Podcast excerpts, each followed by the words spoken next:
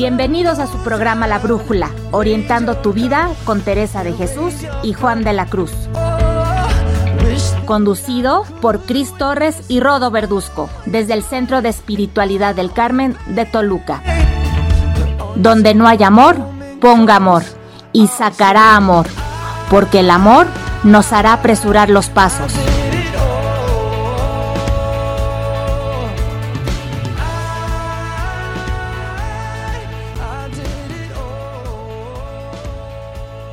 Rodo, ¿qué tal?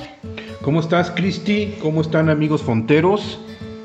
Nosotros somos Cris Torres y Rodo Verduzco. Somos un matrimonio que apoyamos en la Radio Carmelita de México, en la Fonte Radio.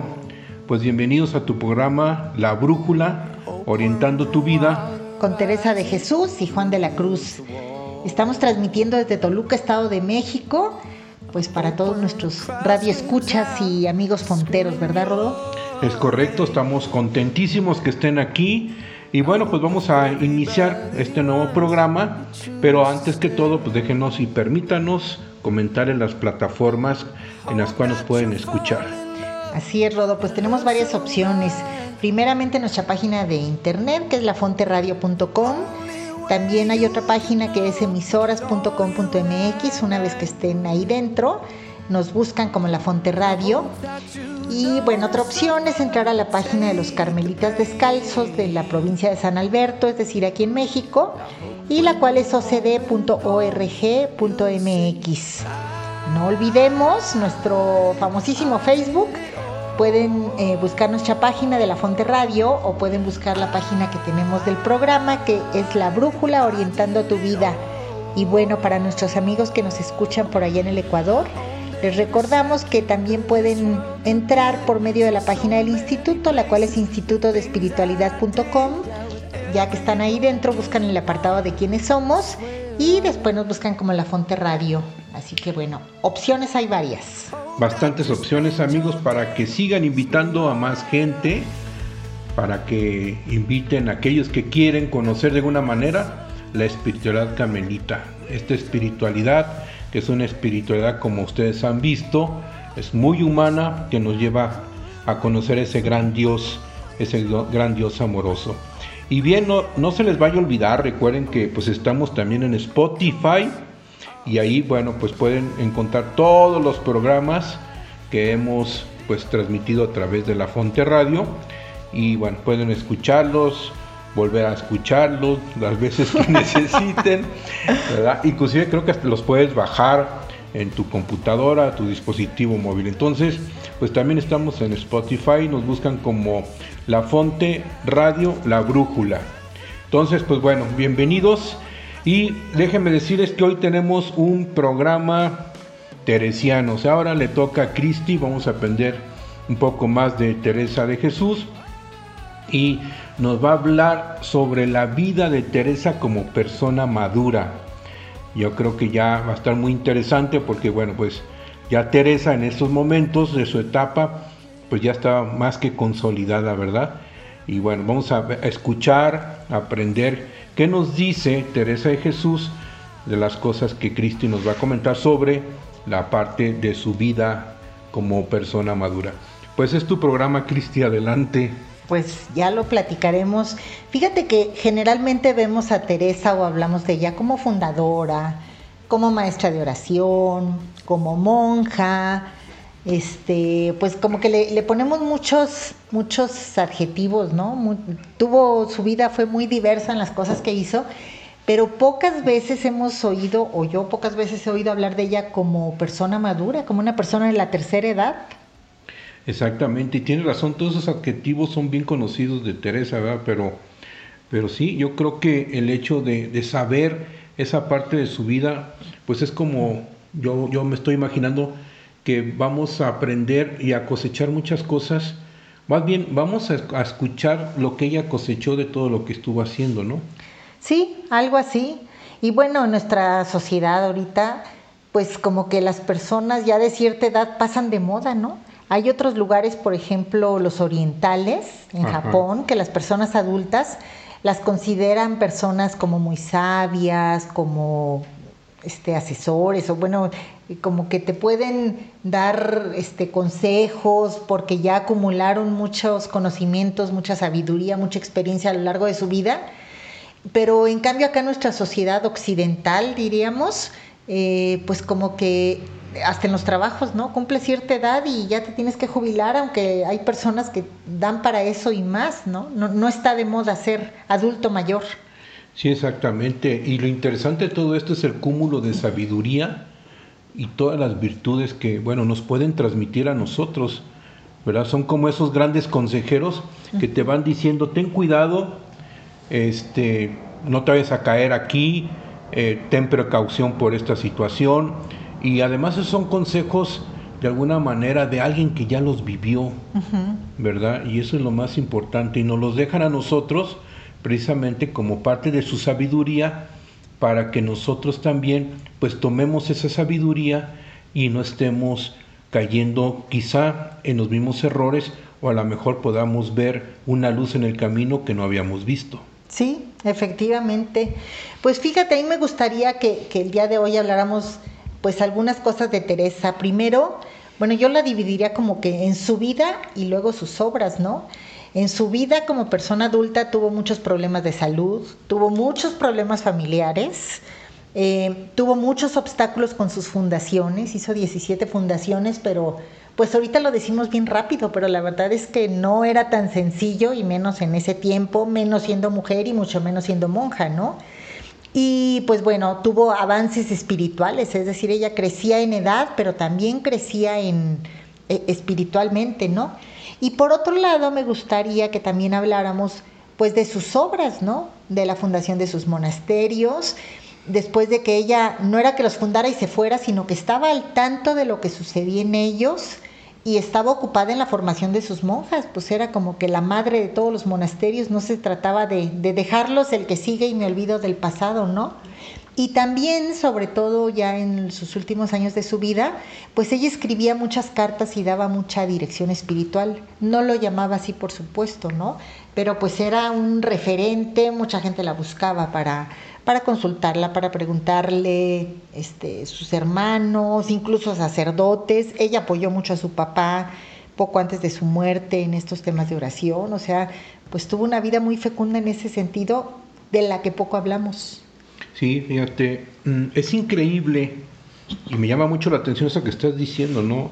Si hoy en día pusiéramos a Teresa de Jesús aquí, en esta época, ¿verdad? Pues cuántas cosas también no pudiera hacer, ¿verdad? Y es increíble que haya fundado 17, bueno, 17, 17 fundaciones, 17 monasterios, y híjole, eh, tiene todos los escritos que nos acabas de decir, pero de alguna manera cómo se daba tiempo, o sea, qué gran persona es Teresa, cómo le hacía y, ahorita, por ejemplo, ahorita tenemos casi todas las comodidades, tenemos luz eléctrica, tenemos computadoras, coches. Coches para trasladarnos, correcto, medios de comunicación, comunicación instantáneos, ¿verdad? Pero antes, ¿cómo le hacían? Y es increíble. Y bueno, cada vez que voy conociendo a Teresa de Jesús, pues también me va impactando esa capacidad que tenía eh, Teresa, de hacer tanto, ¿verdad? Y, lo que, y lo que nos estás contando más todo ese legado que nos dejó. Claro, era multitask. Es correcto. Y no sé si ella vivía el burnout que hoy todos tenemos, ¿verdad? Sí, de ese cansancio, ¿verdad? Que, que, traemos todos ahí de tanto, tanto trabajar, pero yo creo que no, ella estaba motivada porque era pues muy amada y se sentía amada y tenía una relación impresionante con Dios. Así es. Pues mira, antes de empezar a hablar específicamente de ella, vamos a hablar del contexto en el que ella vivía, que es importante, ¿no? Fíjate que ella nació, bueno, ya sabemos, en el siglo XVI, nació en el año de 1515 y en ese, en ese tiempo el promedio de vida, imagínate, el promedio de vida era aproximadamente de 40 años.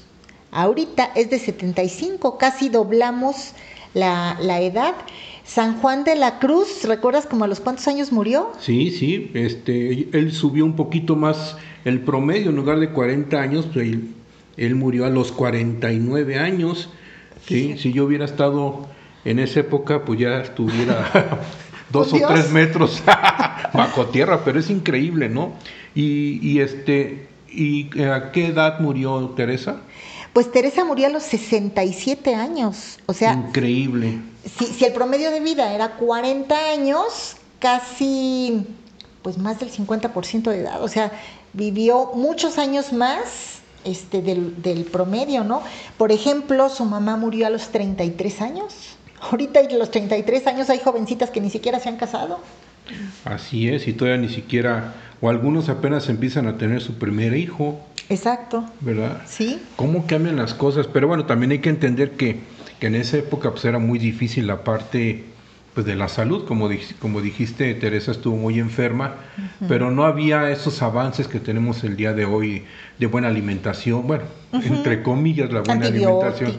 Todo Así es, pero, pero sí, increíble. Entonces ella murió a los 67 años. Sí, era bastante grande. Y por ejemplo, en el siglo XVI la mayoría de edad se alcanzaba a los 25 años.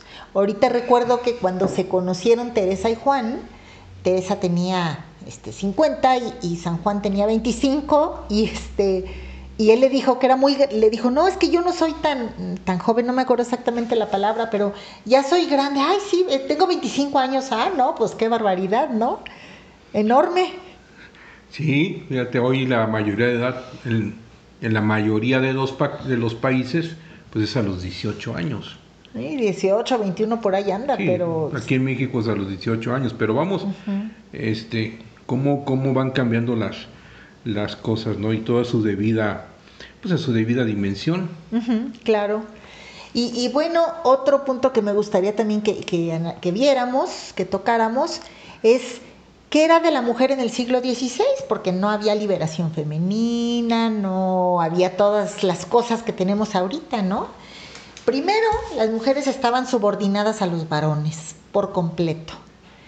Eh, una mujer tenía dos opciones, o se casaba o se iba de monja. Recordemos, por ejemplo, en ese tiempo pues había muchas guerras, fue el tiempo del descubrimiento de América y entonces había escasez de varones.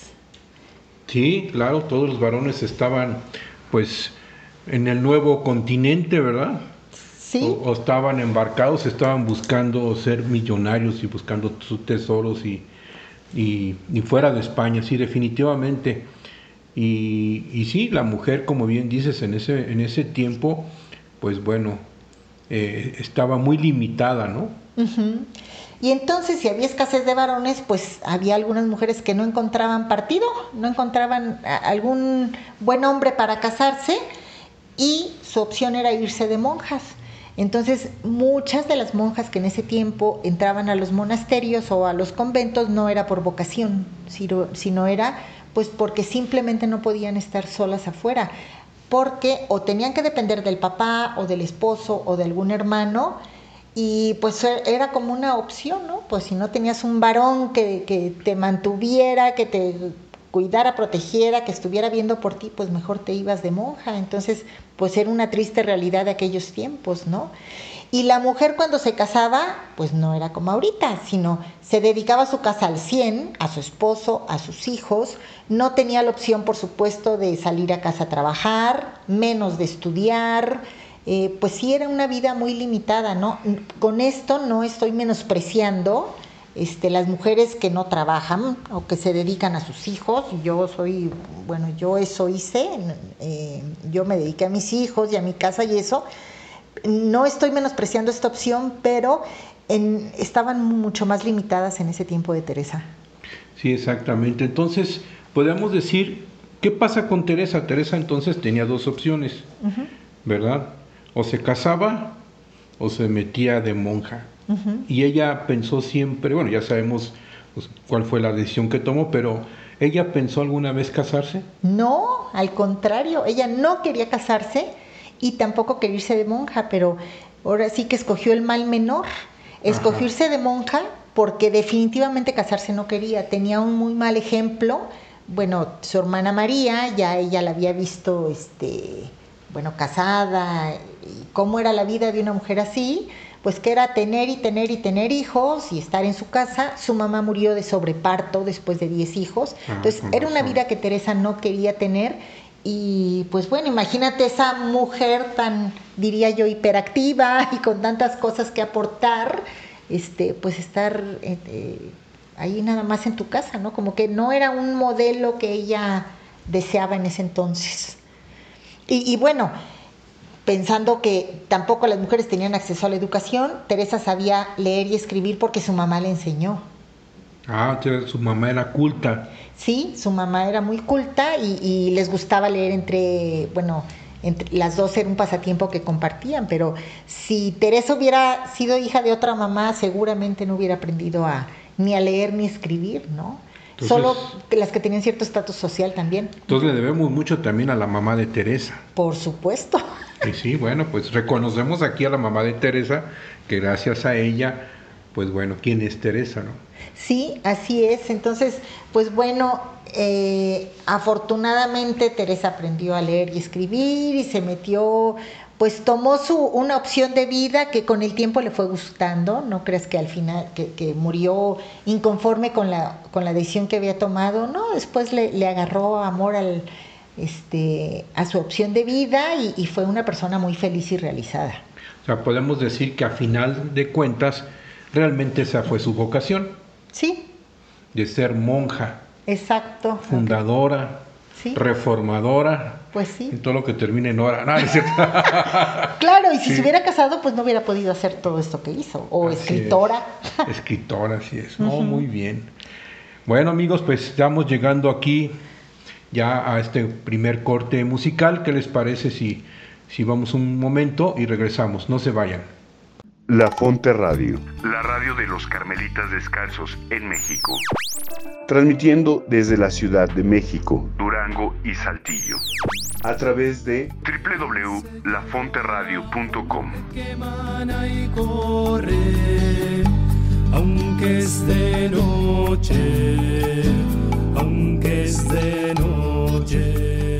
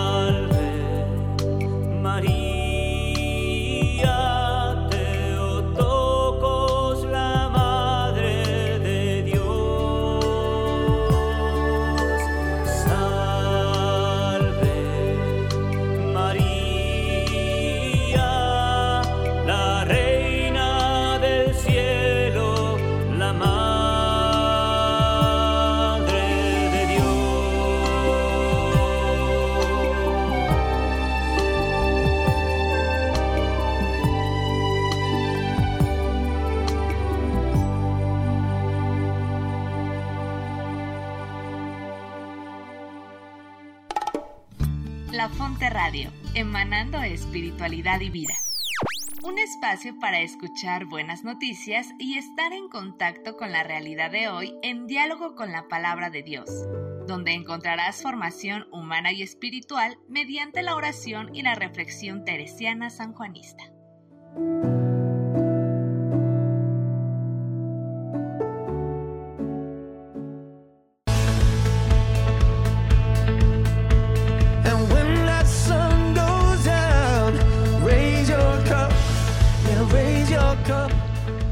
Muy bien amigos, estamos de regreso en tu programa La Brújula, orientando tu vida con Teresa de Jesús y Juan de la Cruz. Y hoy estamos viendo precisamente un tema teresiano que nos está comentando Cristi sobre la persona adulta, la edad adulta de Teresa. Vamos a conocer un poquito sobre precisamente qué fue lo que sucedió y qué nos dejó el legado en la etapa de Teresa adulta. Pues muy bien, Cristi, a ver, síguenos comentando, por favor, porque está muy interesante todo esto. Sí, Rodo, pues bueno, te, vamos a hacer una, así como una, un pequeño repaso de lo que hizo Teresa, porque por supuesto no siempre fue adulta, ¿no? Ella pues nació en una familia, de, la mayoría eran varones de sus hermanos, solo tenía, su hermana la más pequeña era mujer y la mayor, pero pues ella vivió rodeada de varones. Cuando ella tenía 14 años muere su mamá y entonces pues su papá se quedó a cargo de ella con, todos los hermanos, ¿no? Resulta que a los 16 años yo creo que el papá dijo, pues yo necesito a alguien que me ayude a, educar a esta mujer y en ese tiempo pues este, las mujeres se preparaban para ser este, buenas mujeres, ¿no? Aprender todo lo que correspondía a su, eh, pues a su condición de, de, ser mujer, ¿no? Entonces a los 16 años eh, la metió de interna con unas monjas agustinas. Teresa iba muy contrariada, no quería entrar al internado. Estuvo ahí cerca de un año, después pues se le fue quitando ese enojo con el que, con el que entró ahí, pero tuvo que salir por enfermedad. Le empezaron a dar, decían, unas fiebres palúdicas. La, entonces salió del, del internado. Luego, un poco después, a los 20 años, ya fue que ingresó al convento de las Carmelitas, este, duró dos años con sus estudios, profesó y luego volvió a enfermar, pero esta vez fue muy gravemente. Tuvo un paroxismo o algo así como catalepsia, que duró cuatro días como muerta y después dos años con parálisis total. Entonces tuvo pues mucho tiempo de recuperación, fue una vida, este, una etapa muy complicada de su vida. Nueve años después, ya siendo ya monja, muere su padre y es cuando te digo que el padre, el papá de Teresa, era una muy buena persona, pero no estaba muy metido en estos temas religiosos de oración y eso. Entonces fíjate que Teresa le ayudó mucho en los últimos años de su vida. Increíble y lo que recuerdo también es que pues era su consentida del papá, ¿no? Sí, Teresa. sí. Y gracias a él en ese momento que le dio paroxismo, uh -huh. él se negaba, ¿verdad? Uh -huh. Negaba a eh, pues que había muerto a tomar la decisión, ¿verdad? ¿Sí? De enterrarla. Dijo, esperen, esperen. Y, y, bueno, pues gracias también al papá. Sí. Ya agradecimos a la mamá, ahora vamos a agradecer sí. al papá, Ajá. ¿verdad? De alguna manera, pues bueno, tenemos a Teresa, porque si no, pues imagínate lo hubieran enterrado, enterrado viva. Ay, Ay horror. sí. Muy bien, sigámosle, Cristi, sigamos. Pues sí, digamos que esa fue su, a muy grandes rasgos, Teresa de joven. Y bueno, después ya como la mediana edad, este, bueno, mediana edad de acuerdo a, a, esos tiempos, ¿no? Cuando ella tuvo 30, cuando tenía 39 años, tuvo, tuvo varias conversiones, pero es la que llamamos su conversión definitiva, que la, que la tuvo frente a un Cristo muy llagado, digamos que fue su rendición ante él y su cambio total de, pues ya de, de, ver, de poner los ojos en Jesús y ya de dedicar su vida a Él por completo, a pesar de que ya tenía 19 años de monja, pero pues estaba, como dijimos en un principio, pues era monja, pero como que no estaba al 100 con todas las pilas puestas, ¿no? Sí, fíjate, a mí me parece algo muy importante porque no solamente en Teresa, como lo estás diciendo, pero cuánta gente, cuántos santos, cuántos laicos, pues no hay una conversión, o más bien encuentra su conversión muy fuerte uh -huh. cuando están frente a un crucifijo. Sí. ¿Verdad? Sí. O sea, cómo, cómo es una parte importante el poder estar enfrente haciendo oración y contemplando, y ahí es donde nos damos cuenta del gran amor y me imagino cómo le, que le sucedió a, a Teresa, el gran amor que nos tuvo Dios, ¿verdad? Para venir a salvarnos y eso pues lo vemos a través de la imagen del crucifijo. A mí me llama mucho la atención esa parte y bueno, eso es algo como un parteaguas en la vida de Teresa. Sí, sí. Entonces, bueno, a los 39 años tuvo su conversión definitiva y algunos años después, cuando ella tenía 47, fue que fundó su primer convento. En ese tiempo de su conversión tenía, bueno, ni siquiera se le ocurría ni le pasaba por la mente eso de hacer fundaciones, ¿no? Entonces, a los 47 años, su primer convento este, que fundó fue el convento de San José en Ávila. Y en ese tiempo este, también estaba escribiendo el libro de la vida, que fue su primer libro como libro oficial que escribió, ¿no? Pocos años después, cuando ella tenía 51, escribe Camino de Perfección, que era para sus monjas, hablaba como temas de oración y de cómo vivir mejor su vida espiritual. Y a los cuántos años crees que conoció a, este, bueno, en- más o menos en esa época conoció a San Juan de la Cruz, pero cuando ella tenía 52 años, ¿qué crees que hizo junto con San Juan de la Cruz? Ah, claro, pues la, la conocí, bueno, ella tenía 52 años como tal lo comentaste, pero sí, pues fueron los que junto con mi querido y bien querido más y más querido San Juan de la Cruz, Ajá. claro, pues reformaron, ¿verdad? La, la, eh, la orden de los carmelitas masculina, la orden masculina de los carmelitas y se llamaron ya también los carmelitas descalzos. Pero bueno, ahí fue donde inició a los 52 años. Fíjate qué fecunda mujer a los 52 años, cómo se atrevió junto con San Juan de la Cruz a decir, bueno, ya reformé o estoy en el proceso de la reforma, obviamente de la parte femenina, de las Sí. monjas. Ahora vamos con los frailes, ¿no? Claro. Y bueno, pues que se agarra y que se encuentra a un fraile muy jovencito, Ajá. pero muy amado de Dios. Yo imagínense, yo quisiera ver el, me quisiera imaginar, Cristi, ese encuentro entre Teresa y Juan, haber sido precioso ese encuentro, ¿no? De dos, dos personas que tienen una relación muy íntima con Dios. Sí. Pero, pero qué padre, ¿no? Entonces, a, es- a esa edad, a los 52 años, pues reforman o inicia la reforma del Carmelo masculino. Claro, y pues bueno, ya era grandecita para su edad. Entonces, a partir de ahí, pues yo podría decir así una división que hice yo, este, no, no, no es que venga en algún libro, yo diría que ahí ya empezó a entrar como la edad madura, este, de acuerdo a los estándares de aquella edad, porque ahorita una persona de 50 años, estamos muy jóvenes, ¿verdad? Claro, pues yo todavía estoy jovencito, tú. Claro, yo también, así me siento. Súper, dicen los jóvenes ahora. Sí. y bueno, fíjate que entonces ahí conoció a San Juan, este, fundó el primer convento masculino, este, porque bueno, el proceso no fue sencillo. Me acuerdo que cuando le dijo a San Juan, le propuso esto de fundar un convento, este, ¿te acuerdas qué le dijo San Juan a Teresa? Con tal de que no se tarde. Sí, o sea, le, le empezó a apurar. Y es que, y es que fíjate, eh, aquí, pues bueno, vino, llegó en el momento importante porque Juan de la Cruz, que hoy conocemos Juan de la Cruz, en ese tiempo era Juan de Santo Matías, ¿verdad? Eh, eh, cambió su nombre a, a Juan de la Cruz cuando, cuando entró al Carmelo, hizo sus votos en el Carmelo masculino descalzo, en la, en el- bueno, en esta reforma. Eh, él, él quería salirse del, del Carmelo, del Carmelo calzado o de la De la antigua de la antigua observancia. sí. Y él, y él quería irse a una vida totalmente de soledad. Guau. ¿sí? Entonces este, andaba buscando por ahí dónde irse, pero en ese momento llega Teresa y le plantea toda esta situación y, y bueno, como también eh, Dios va actuando en nuestra vida y bueno, pues le puso nada más ni nada menos que a Teresa de Jesús enfrente y entre los dos hicieron grandes cosas. Sí, efectivamente. Y bueno, ya después empezó a trabajar de la mano de San Juan de la Cruz. Este, a partir de ahí, eh, por ejemplo, cuando ella tenía 54 años, escribió un, pues, un tratado, o no, no llega a ser libro como los otros, pero se llama Exclamaciones de un alma.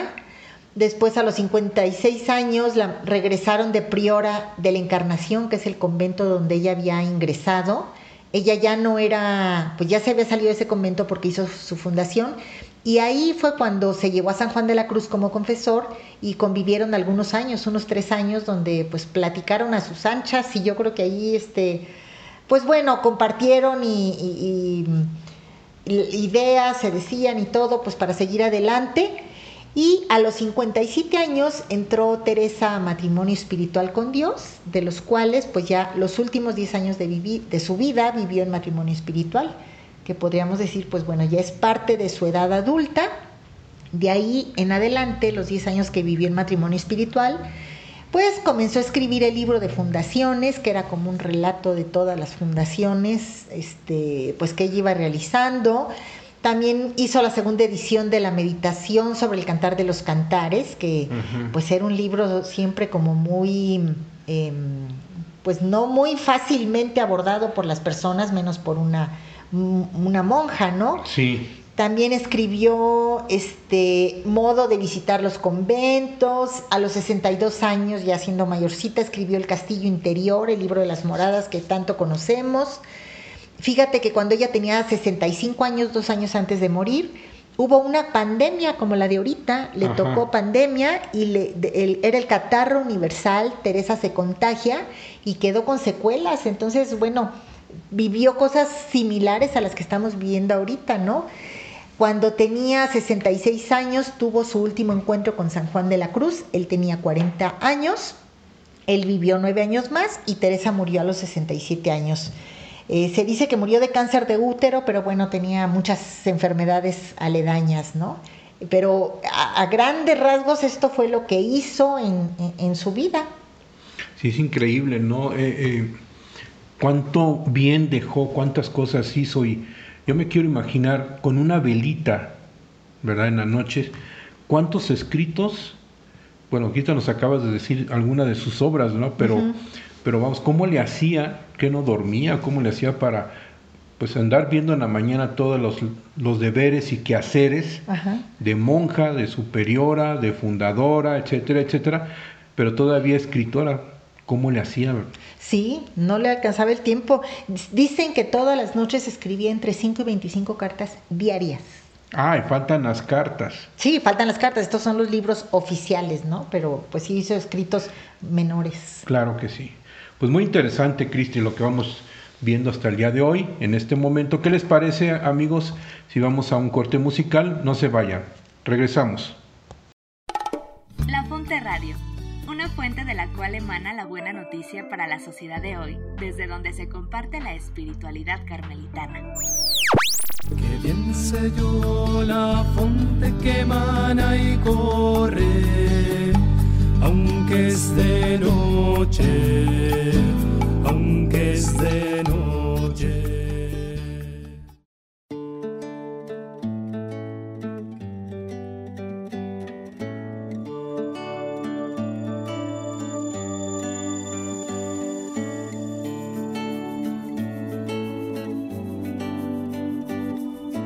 Quiero cantarte, María, porque te amo, porque tu dulce nombre me llena de gozo el corazón.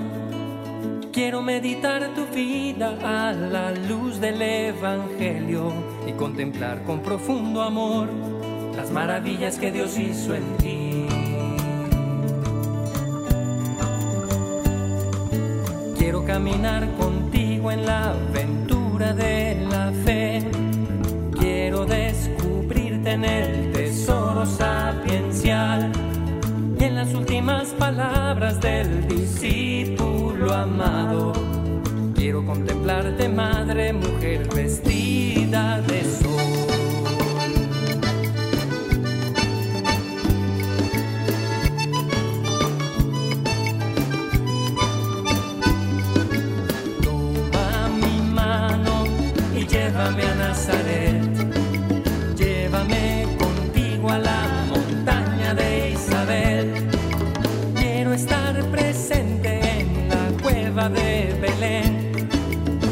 llévame al desierto desterrado de Israel. Yo estaré contigo, madre, los tres días en el templo y llenaré las tinajas en las bodas de Cana. Y cuando Jesús pronuncie las palabras de la cruz, yo seré tu hijo, madre.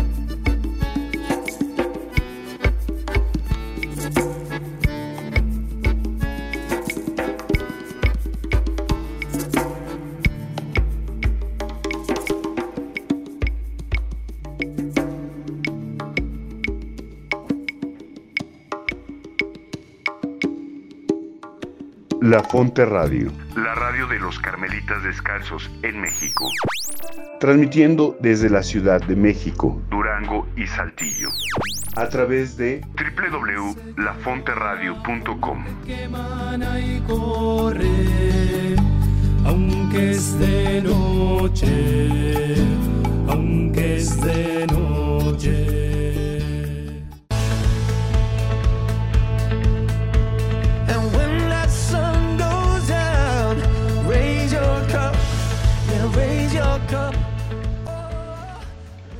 Muy bien amigos, estamos de regreso en tu programa La Brújula, orientando tu vida con Teresa de Jesús y Juan de la Cruz. Hoy estamos viendo un programa teresiano, un tema teresiano, la persona adulta en Teresa de Jesús. Hemos visto con Cristi un recorrido fecundo de su vida en la etapa de la persona madura y todo lo que ha hecho y lo que nos dejó el legado de Teresa de Jesús. Pues sí, Rodó, ya comentamos un poquito por los años qué fue lo que, lo, que fue haciendo de, su vida, pero bueno, me gustaría ahorita comentarte, su primer monasterio, ya te había comentado hace ratito, lo fundó cuando ella tenía 47 años en Ávila, y de ahí, de 47 a 67, que son 20 años que fue su etapa fundacional, fundó 17 monasterios. Entonces, pues son muchísimos, casi uno por año. Es increíble, increíble. Se dice fácil, pero fundar, hoy en día hay pocas fundaciones. Sí, porque había que buscar, bueno, el lugar, un convento que fuera adecuado, no era cualquier lugar que se le ocurriera, sino tenía que tener ciertas condiciones, buscar las monjas, conseguir el permiso, este, prepararlas, bueno, hasta los hábitos, dónde iban a cocinar, cosas que, que no se comentan mucho, ¿no? Pero pues es como poner una casa nueva que es complicado, por muy pobre que fuera, por muy este, sin lujos, pues había muchas cosas necesarias. Y sí, siendo una orden mendicante, pues sí es, es más complicado, ¿no? Porque la gran mayoría, bueno, eso, eso tú lo sabes mejor que yo, no lo puedes explicar, pero la gran mayoría de los conventos, pues era de, vivían de, de sus propios recursos, ¿no? Sí, algunos, ella estaba, bueno, estuvo mucho tiempo como que si fundaba conventos con renta o sin renta, ¿Y qué era esto? Pues decimos ahora con tener personas que los mantuvieran o no tenerlas. Y bueno, era a lo mejor más sencillo que tener colaboradores o personas que dieran donativos para mantener el convento, pero eso implicaba eh, compromisos. Sí, exacto. Y Teresa no quería tener ese tipo de compromisos. Así es, me imagino que se cobraban todos los apoyos que le daban, ¿no? Claro, los 20 años que duró de monja en, el convento que ella había entrado, pues que venga la Madre Teresa a acompañar a la doña fulanita de tal porque tuvo un hijo, porque se le murió el marido y para que la consuele y si iba medio año, si iba muchos meses, y pues ella no quería esa vida. Claro. Quería algo más independiente. Entonces, pues sí, fueron los últimos años de su vida, había, había veces, o sea, hubo años que fundó dos, dos monasterios en un año.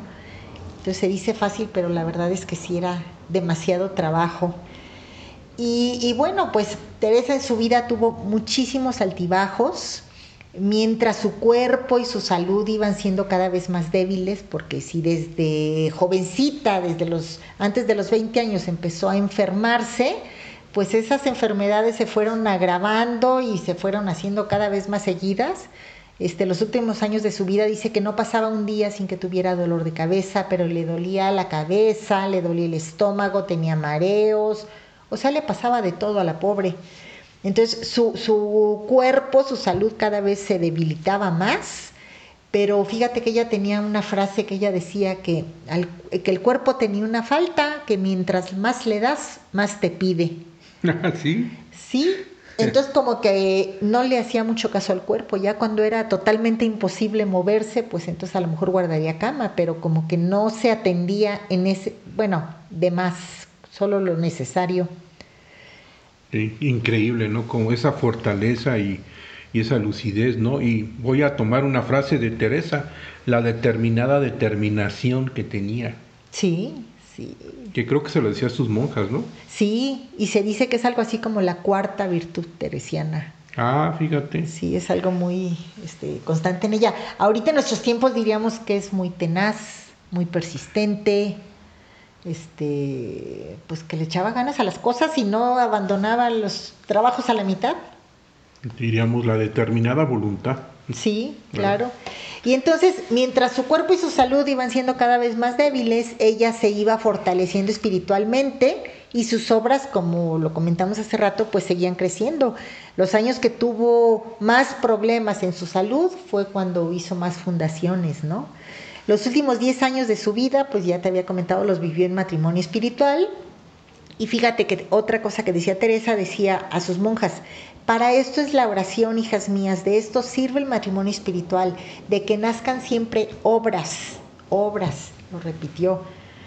O sea que no era, bueno, ya soy una máster en la oración, me voy a la capilla o a la iglesia y me quedo ahí rezando 24 horas al día. No, no era por ahí.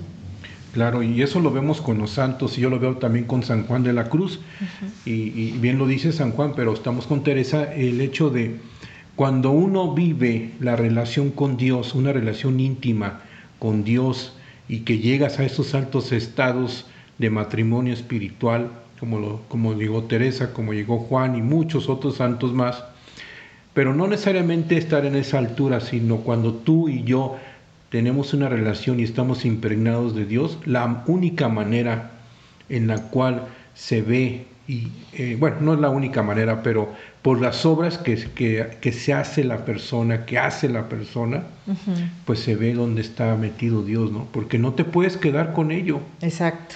Entonces vemos aquí como Teresa, pues todas esas, esas 17 fundaciones, más todo lo que nos has platicado, pues de dónde sale toda esa fuerza, aunque estuviera muy enferma y todo eso, pues de, esa relación y de ese movimiento del Espíritu Santo que impulsa a estos grandes santos, a estas grandes relaciones íntimas con Dios, a hacer obras, porque no te puedes quedar, el amor de Dios no se lo puede quedar uno y guardárselo en un, en un baúl, sino que se tiene que hacer hacia los demás. Y aquí es el perfecto ejemplo de Teresa, ¿no? Y eso pues, bueno, pues me quito el sombrero. Sí, como tú dices y lo dices muy bien, tienes una necesidad de transmitir ese amor de Dios, ¿no? no te puedes quedar con él. Y dice Teresa con sus palabras que Dios ensancha el corazón. Exacto. Entonces, ¿para qué? Pues para compartirlo, así como Jesús vino a la tierra a servir, a darse a los demás. Nunca, este, para, o sea, lo que nos cuentan los evangelios no era que él hiciera por sí mismo, que se estuviera cuidando, contemplando y demás, sino siempre era el servicio con los demás, ¿no? Y bueno, pues te, comento que mientras eran los peores años en cuanto a salud, que ella estaba más anciana, por ejemplo, este, en una ocasión se cayó, se rompió la mano, ya no podía escribir, su secretaria le ayudaba a escribir, obviamente pues muchas cosas no podía hacer ella por sí sola, o sea, muchos problemas de salud que tuvo y en este tiempo, pues bueno, fundó los 17 monasterios de monjas, apoyó para fundar tres conventos para frailes, eh, mucha gente, como te comenté al principio, la buscaba para hablar con ella, para pedirle consejo, ella daba mucha dirección espiritual, aunque no la llamaba así, pero estaba al pendiente del itinerario, del crecimiento, del camino espiritual de, pues de muchas personas que la buscaban y pues sobre todo de allegados a ellas, ¿no? Obvio sus monjas, muchos sacerdotes la buscaban, sus hermanos, gente muy principal, como decía ella, también la consultaba.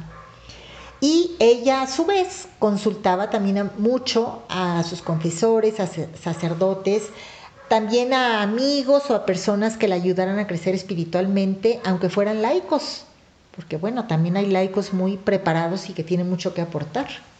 Sí, fíjate, pues muy completa esta mujer, ¿no? De todos, no solamente aportaba, sino también estaba abierta a recibir. Ajá, sí, eso es importante, sí. Y, y bueno, adicional a esto, que ya en algún momento lo hemos comentado, de todos los Escribió muchos que le llamamos escritos menores, pero escribió cuatro, cuatro libros, que son el de Fundaciones, Camino de Perfección, El Castillo Interior y el Libro de la Vida.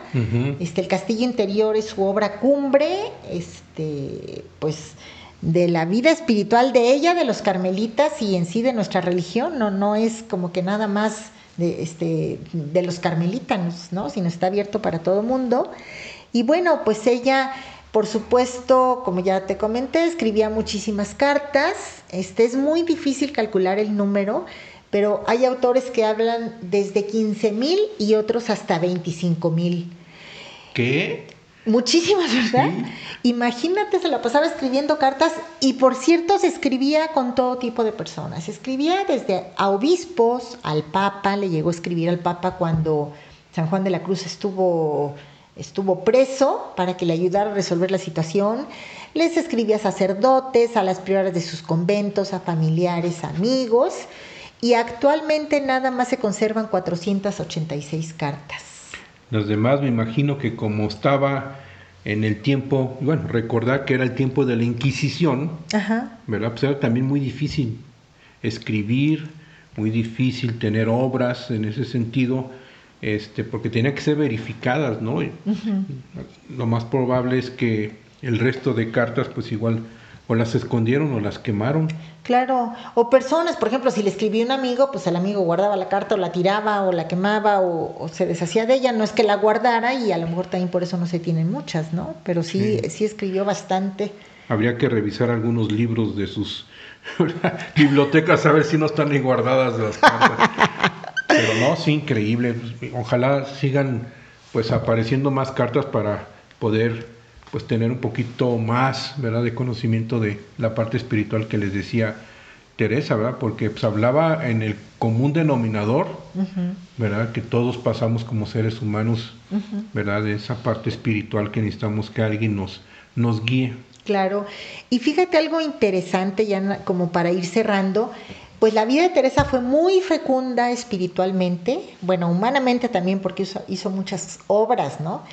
Pero podríamos decir cómo se nutría ella. Pues lo principal, la principal fuente de la que ella se alimentaba espiritualmente, por supuesto que era la oración. Y, bueno, comento todo esto porque pues son cosas, este, podemos tomar, aprender de todo eso, ¿no? Uno de la oración, también leía muchísimo, era desde niña, fue uno de sus pasatiempos favoritos el leer. Obviamente este, leía libros espirituales, vidas de santos, cosas que la ayudaban a crecer, ¿no? Porque bueno, ahorita hay de lecturas a lecturas. Por otro lado, consultaba mucho, platicaba muchísimo con sacerdotes, con los confesores, con letrados, decía ella, o con personas de experiencia, es decir, personas que conocían y que la podían apoyar. Fíjate que incluso ella tenía, se reunía con un grupo de amigos que ella le llamaba el grupo de los cinco. ¿Ya habías escuchado eso? No, no, no es la primera vez que, que escucho eso de esas pequeñas reuniones. Sí, pues era un grupo de, de había seglares, había, este, bueno, personas casadas, este, había algún sacerdote, alguna monja, o sea, el, el, grupo era de todo, pero ella decía que era para hacerse espaldas, como para, así como ahorita nos reunimos con amigos para que tenemos algún tema en común, este, para platicar, para alimentarnos, para darnos consejos, ella tenía ese grupito de los cinco.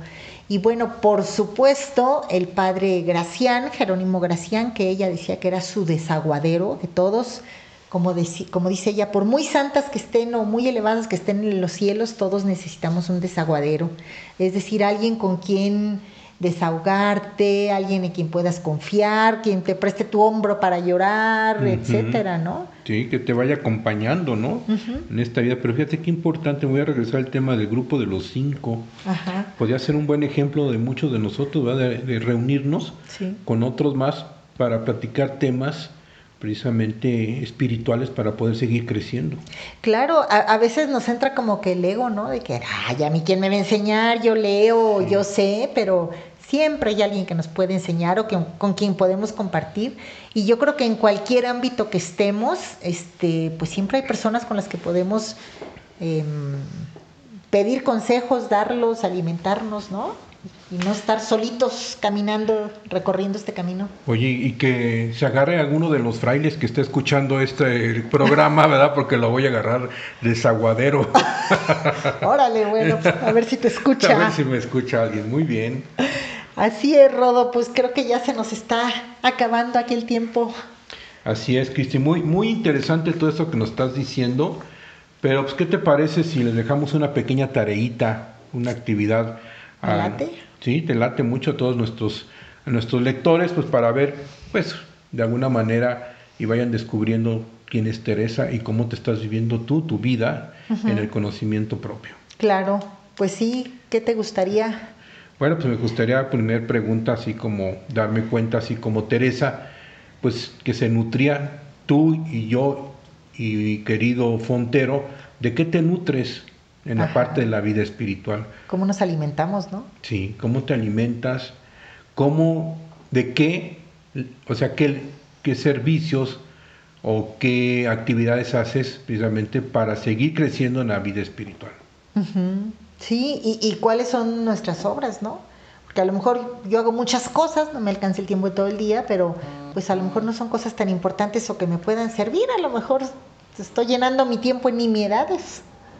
Sí, como qué obras haces hacia los demás, incluyendo tu familia o uh -huh. con los que vives. Sí, eso, eso es, pues es un buen tema para reflexionar.